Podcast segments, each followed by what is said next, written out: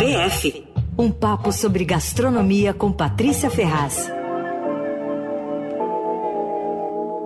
I'm crazy for feeling so lonely.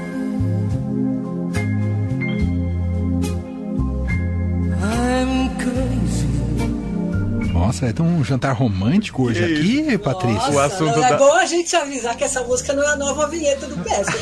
Pelo amor de Deus. É que o é assunto só... da Patrícia é quente hoje. Ah. É. Olha. Não, é só pra sonorizar uma notícia. Gente, oi, tô com saudades de vocês. Oi, Feliz pai. ano eu novo. Feliz ano novo. Feliz ano novo. É, eu dei uma esticadinha aí, né, Manuel? Aí só tô voltando hoje. Eu também voltei essa semana. É, é, eu vi, eu vi. Gente, eu vou ter que começar. Gente, eu vou ter que começar com um fato surpreendente. O Julio Iglesias foi detido no aeroporto da República Dominicana com 42 quilos de. É. Quem, quem adivinha? Começa com C. Comida. Não é cannabis. Né? Comida inacreditável. Não é em pó, né? Não é pó. Não, não, não, não. É comida fresca mesmo. Sabe o que tinha na mala? Rúcula, alface, selga, cogumelo, feijão, morango e mirtilo. 42 quilos de vegetais frescos. Meu Deus. Eu vi o vídeo, parecia que ele foi na feira e foi viajar. Então, ele mora na República Dominicana, né? Há anos, ali numa vila espetacular tal, na frente da praia, e estava voltando de uma viagem das Bahamas e trouxe para casa essa quantia de salada, digamos assim, né? Só que o transporte internacional de comida in natura é proibido por questões sanitárias, é um problema grave para a agricultura, né? Porque pode trazer pragas, doenças tal que não existem no local. Bom, o fato é que ele poderia ter sido preso em Punta Cana. Já imaginou o fiasco? Cantor espanhol com o maior número de álbuns vendidos detido com posse de alface. E rúcula. É o... É, e rúcula, é rúcula. Cara que vendeu 120 milhões de cópias, ganhou 7 Grêmios e tal, preso por contrabando de rúcula. Não tem condição. Não. E aí o pior que eu fiquei pensando é o seguinte: na foto da prisão ia ter que mostrar o outro lado da cara, né? Que é aquela história da foto do Julio Iglesias que é super séria, ele só deixa fotografar um lado do rosto, que é o que ele acha melhor, dizer que é o lado vendia mais disco, que é o lado direito. É. Aí naquela fotinho de fichamento na prisão, todo mundo ia ver o outro lado, né? Mas olha, não teve prisão, a questão foi tratada como um mal entendido e o Julio Iglesias recebeu um pedido de desculpa do presidente do país. Nossa. E aí é o seguinte, até o momento ele não se manifestou. E eu fiquei bem chateada com isso, viu? Porque eu queria muito que ele falasse, que ele explicasse por que, que tanta comida fresca na mala. É. Se ele tem medo de contaminação, de envenenamento, se está pensando em trocar de carreira de cantor pela de agricultor, sei lá. se a sua salada na República Dominicana é ruim. O que, que vocês acham? Olha, não faço a menor ideia. E aí seria bom, inclusive, quem estiver ouvindo o fim de tarde, se tiver palpite sobre essa, essa, esse motivo aí dele, que manda um WhatsApp pro Lelê, né? Vamos ver. Boa, Isso. pode mandar. 991299111. Queria uma nova inspiração musical gastronômica. bom, enquanto os palpites não chegam, eu vou falar de comida picante. Vocês sabiam que dia 16 de janeiro, que foi ontem, foi o Dia Internacional da Comida Picante? Não sabíamos. Olha. Eu juro, essas efemérides não param de se perder. Né? Qual a finalidade? Fazer as pessoas saírem de casa para ir aos restaurantes mexicanos, indianos, coreanos. É uma boa jogada. Já existe aí faz algum Sim. tempo. É, é bom, é bom. Eu achei graça na data, daí eu acabei pensando no assunto. Lembrei que entre as previsões gastronômicas para 2024, não sei se você lembra, Emanuel, que é quando a gente falou daquilo, é, está essa de que a comida picante vai estar cada vez mais na moda esse ano. E aí, além disso, tem a questão histórica, né, da, da, das pimentas, das especiarias e tal, porque elas têm grande importância na história mundial. Elas foram aí, digamos, as primeiras é, responsáveis pela globalização do mundo, né, que a busca marítima por novas rotas para compra de especiarias no Oriente mudou o rumo da história. Acabou ela descoberta de novas terras, entre elas o Brasil, né. Bom, e a, a especiaria já foi moeda de troca, de heranças, reserva de capital, já foi usado para pagar imposto, enfim. E sabe que as especiarias têm sido consumidas há pelo menos 6 mil anos. E na antiguidade, os gregos importavam pimenta, canela e gengibre do Oriente para usar com fins medicinais. Em 300 a.C., uh, o cara que é considerado o pai da botânica, que é o Teofrastus, hum. é, ele já tinha registrado 600 especiarias, imagina a existência delas. E o Hipócrates, também, que é uma das figuras mais importantes da história da medicina, também fez uma espécie de um manual e tal. E aí, na, mesma época que os gregos usavam para a saúde, os romanos usavam para gastronomia. Eles temperavam vinhos, também faziam óleos, bálsamos e tal. Bom, uma das funções das especiarias no passado, especialmente a partir da Idade Média, era mascarar, assim, disfarçar o sabor real dos alimentos, né? Principalmente o que ficava, que estava em decomposição já. Né? Tudo que a gente não quer hoje, né? O que a gente quer hoje é alimento fresco, tempero que não esconda o sabor, tal. Só que ao longo da história, o que se queria dessas especiarias era justamente disfarçar o sabor de podridão, né? Da carne, da falta de frescor, enfim. Uhum. E aí a canela é uma das especiarias mais antigas e, e, a pimenta do reino, que vem da Índia, era a mais cobiçada. Sabe que a pimenta do reino no mundo inteiro ela é chamada de black pepper. Ah, Que ela virou pimenta do reino, sabe por quê? Porque ela vinha do reino de Portugal para a colônia. Ah. por isso que é do reino. É, eu não sabia, achei Eu não curioso. sabia também. isso. E, bom, aí na época da colonização, o comércio da pimenta era super intenso no mundo e tal. eh, e chegou a valer igual um, um grama de pimenta, vale igual um grama de ouro. Um grama de ouro. E o Brasil é hoje o segundo maior produtor mundial de pimenta do reino, só perde para o Vietnã. Uau. É, e é o principal cultivo é Espírito Santo, Pará e Bahia. Bom, só que a especiaria mais valiosa sempre foi e continua sendo o açafrão, porque é a coisa rara, delicada, perfumadíssima tal. O açafrão é o pistilo né, de uma flor do sudeste asiático, que é super delicada, que precisa ser colhida à mão, e cada flor dá três pistilinhos só, três é, estigmas daquilo. Precisa colher antes do sol aparecer, é super temperamental, e só dá durante umas três semanas do ano No ano. no ano. E aí, para dificultar, os maiores produtores são as regiões de conflito, o Irã e Afeganistão. Então, a coisa realmente. A Índia também, Marrocos, Grécia e tal. Agora, que é bom, é bom, né? Nossa, Tem pratos incríveis, né? O risoto milanês, a paella, não seriam possíveis sem o açafrão, né? Uhum. Sim, sim. E, e aqui o preço é quase inviável, às vezes, porque. E quando não é, a gente desconfia né, da autenticidade, porque tem muita falsificação, sabia? Eles misturam com girassol. Eu sempre trago de viagem quando vou, principalmente para Espanha, e aí eu guardo no freezer, que é para Ah, não no perder. freezer? É, é. Eu faço isso com várias frutas secas também, com nozes e tudo. Você compra Isso- aquele que é, vem o filetinho, é isso? É, eu compro aquele que vem o filetinho, e só que ele perde, já aconteceu dele, ele vai oxidando, assim, ele perde um pouco, né, Ah, a propriedade. Aí eu descobri isso, é, que ele dura mais se deixar no freezer. E eu aprendi isso com a Nina Horta, muito tempo atrás, conservar nozes e tal. Na, ela, ela me ensinou que guardava tudo, castanha de caju, nozes, é, avelã, não sei o quê. Eu guardo tudo no freezer também. Que legal. Bom, eu ia falar o seguinte, que pimenta do reino, açafrão, é, canela tal, nunca saíram de moda. Acontece que tem vários outros condimentos que estão muito na moda atualmente. Hum. E, e é curioso porque eles são geralmente bem antigos, só que eles estão cobiçadíssimos pela alta gastronomia, especialmente por causa dessa onda de restaurantes do Oriente Médio, que tá, que não é só aqui em São Paulo não, mas que tá em todas as capitais, assim, tá uma mania muito grande de dessas porções, das coisas de comida de rua do Oriente Médio, falafel e tal, né? E, e aí muitos desses temperos que estão na moda foram apresentados para o mundo ocidental pelo Yotam Ottolenghi, que é um cozinheiro judeu que cresceu em Jerusalém, mas ele vivia em Londres há anos, ele é autor de vários best-sellers, tem um monte de restaurantes, sete ou oito, sei lá. É um dos meus gurus da cozinha atual, assim, eu adoro ele. Então vamos lá, os seguintes temperos estão na moda. Ah. Ah. que é um tempero egípcio feito com avelã, semente de gergelim, cominho, erva doce, coentro e pimenta preta.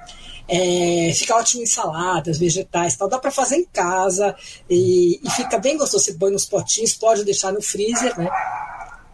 Outro que está bem na moda também, foi apresentado pelo Otoleng, é o sumac, Ah. que é uma especiaria, é um frutinho também lá do Oriente Médio e tal. Tem um sabor ácido, puxado para o cítrico, assim. Lembra um pouquinho uma mistura de páprica com limão. Também é ótimo para temperar carnes, eh, esses assados, tal, molhos.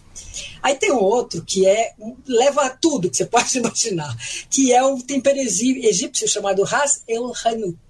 Ele mistura eh, várias especiarias típicas da culinária do Oriente Médio e do Norte da África. Então leva coentro, páprica, gengibre, cominho, cúrcuma, mas canela, fumos, pimenta ja- da Jamaica, cardamomo, endro, noz moscada, louro e cravo da Índia com mel. Meu Deus. Ele é Mas um- é bárbaro, é bárbaro. Ele é picante, perfumado, aí tem um toquezinho doce. Claro, com esse monte de coisa, cada hora se sente uma coisa, né? Nossa, total. Ele é tipo o Capitão Planeta, junção É, dos é. poderes. Ah, Das especiarias. né? E ele é muito usado no cuscuz marroquino, nos cozidos e tal, e, tem, e colocar isso no arroz vira um arroz super especial, porque com isso tudo, né? Bom, e aí tem ainda, que também está muito na moda e que também são muito usadas, as pimentas capsicum, né? Que são as pimentas vermelhas, as, ou verdes, enfim, aquelas pimentas frescas que são originárias do México e se espalharam pela América Latina toda e depois pelo mundo, né? E, e elas estão muito em alta.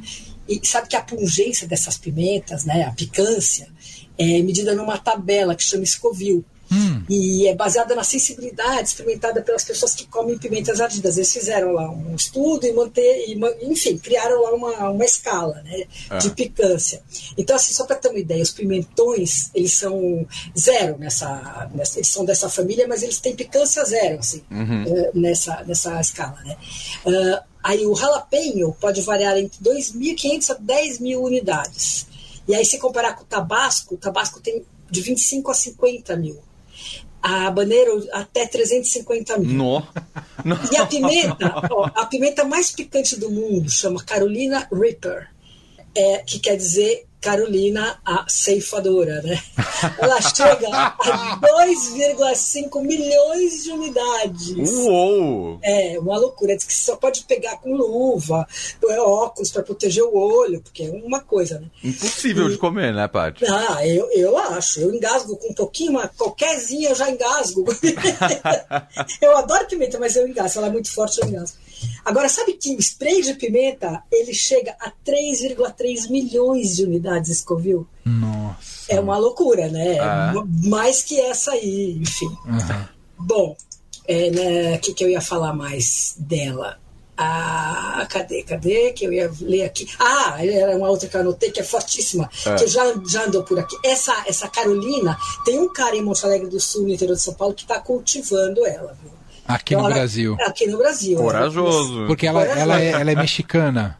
Ela é americana. Americana, entendi. É americana. Entendi, entendi. E aí. Agora, ela é tudo fruto de, de várias. Vocês vão misturando várias coisas, né? Como essa que já apareceu aqui, que é fortíssima também, chama, chama Naga Viper que é a segunda, a sexta, desculpa, mais picante do mundo, também é fruto de cruzamento de várias pimentas. E a segunda é de Trinidad Tobago, tem 2 mil 2009 unidades dessa, dessa Scoville aí. E, e ela é novíssima, já chegou, é, já foi descoberta, assim, foi, foi, como é que foi? Ela foi criada, né? Uhum. E ela entrou no ranking. E, e se você encostar na língua essa pimenta, você fica com coceira e, e ardendo o corpo inteiro. Você tá maluco? Pelo amor de Deus. Pra quê, né? É. Agora, tem gente que tem uma. É, digamos, uma. consegue lidar com, com a pimenta de uma maneira tão tão natural, não é? Uma resistência, né? resistência, né? Diz que isso é assim, você vai acostumando desde pequeno. México, por exemplo, eu me lembro que eu tinha, quando eu estudei fora, tinha um amigo mexicano e ele pegava uma, uma, uma conserva, um vidro de conserva assim, com umas pimentinhas pequenininhas assim, comia pura. Daí ele falava para mim, eu falei, deixa eu experimentar. Pô, quase morri. Depois pus na boca. Porque o cara, o menino ia comendo assim, né? É, Aí eu vi uma coisa super interessante numa matéria da, do site Nexo, que é uma definição de um psicólogo chamado Paulo Rosin que ele dizia que o que faz a pessoa gostar de pimenta é uma espécie de masoquismo do bem, parecido com gostar de montanha russa. Adorei a definição. Eu adorei também, parecido com montanha russa. Adorei, adorei. É. É. Agora um aviso, viu? Quem experimentar água não reduz a sensação de queimar, pelo contrário, cerveja menos ainda agrava. Que a pessoa fica, tomar uma cervejinha rápida aqui para passar esse ardido. É. Não, o que resolve é leite ou iogurte. Hum. Aí tem lá uma explicação científica, tudo que eu não vou falar, porque não vou correr o risco de falar bobagem. É muito esquisito você comer uma pimenta e mandar um leite na sequência. Então, isso né? que eu ia falar. A dica é a seguinte: você só vai para o restaurante com um copo de leite. Leva uma mamadeira. É, quando no mexicano, no coreano, no indiano. Bom, aí é o seguinte, né? Dá vontade de comer pimenta, né? E é o jeito de celebrar essa data. Né? Sim. Boa. Então, ó, antes de mais nada, só vou avisar o seguinte: essa é super bobagem essa história de que pimenta é afrodisíaca. Então só vai comer pimenta se realmente gostar. Fizeram mil pesquisas e não tem nada disso. E também diz que não é verdade essa história de que você come pimenta, que, porque assim, nos países é, quentes, né, se come muito mais pimenta. E aí diz que é porque você, você, transpira e aí baixa a temperatura do corpo. Há muita controvérsia sobre isso. Você transpira, mas não necessariamente é, baixa muito a temperatura, enfim. mas tá.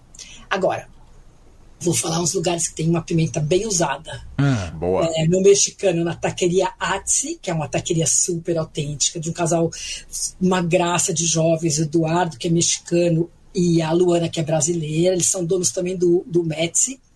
E a taqueria fica na Morato Coelho, os tacos são divinos. Tem poucos tacos, mas ela é assim, aquela cara de taqueria mesmo, sabe? Que parece meio quase uma padaria zona, assim, com aqueles azulejos e tal. Aí tem também a taqueria La Sabrosa, é, do Hugo Delgado, que é mexicano também, os tacos são autênticos tal. Essa fica na Francisco Leitão. Aí vietnamita, que também é carca na pimenta, né? Tem o Ping Yang nos Jardins, fica na Melo Alves. O chefe é brasileiro, morou muitos anos na Ásia, no Vietnã, na Tailândia e tal. E o restaurante é delicioso. E o ideal. Só que eu falei que é, que é vietnamita, mas é Thai, viu? O restaurante Ah, também é outra. É. É, e o ideal lá é sair com mais gente para compartilhar. Mas é o seguinte: você vai. Ali você vai celebrar mesmo a picância, porque os pratos são apimentados e não adianta pedir, o cara não dá refresco. Ele não reduz, ele fala, ah, não, então você pede outro prato, porque esse é muito picante. olha. Enfim, sugere outro, né? Aham. Bom, aí para provar esses sabores de, do Oriente Médio que estão na moda que eu falei, minha dica é o chuk falafel e kebab em Pinheiros, que é uma comida de rua de Israel, misturada com comida, comida árabe, comida turca, é, algumas coisas africanas. Aí tem coisas espetaculares. Então é minha dica para como é que a gente vai celebrar essa data hoje. Toda essa Adorei. picância. Demais. Adorei. É. Completíssimo. Ah, É isso aí, temos que começar em picantes. E o Julio Iglesias, Leandro Campos? Nossa, o Julio, pelo amor de Deus.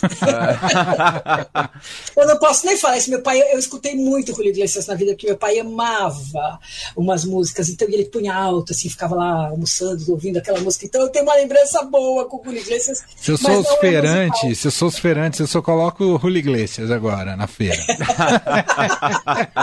É isso aí. É, ba- barraquinha de alface. Isso. É, Vai virar o patrono. É. Eu vou destacar duas mensagens de ouvintes nossos. A Jaque, que ouve a gente lá em Belo Horizonte, diz que, na verdade, os outros vegetais são para disfarçar, porque no fundo, Julio Iglesias é um traficante de rúcula. Ah, com certeza, boa ideia, uma boa tese. E o Wilson diz que essa verdura na bagagem do Julio Iglesias não era dele, na verdade. Foi tudo plantado. Ah! Hã? Hã? Essa eu adorei. Maravilhoso. É ótima. Vamos nessa. Muito bom.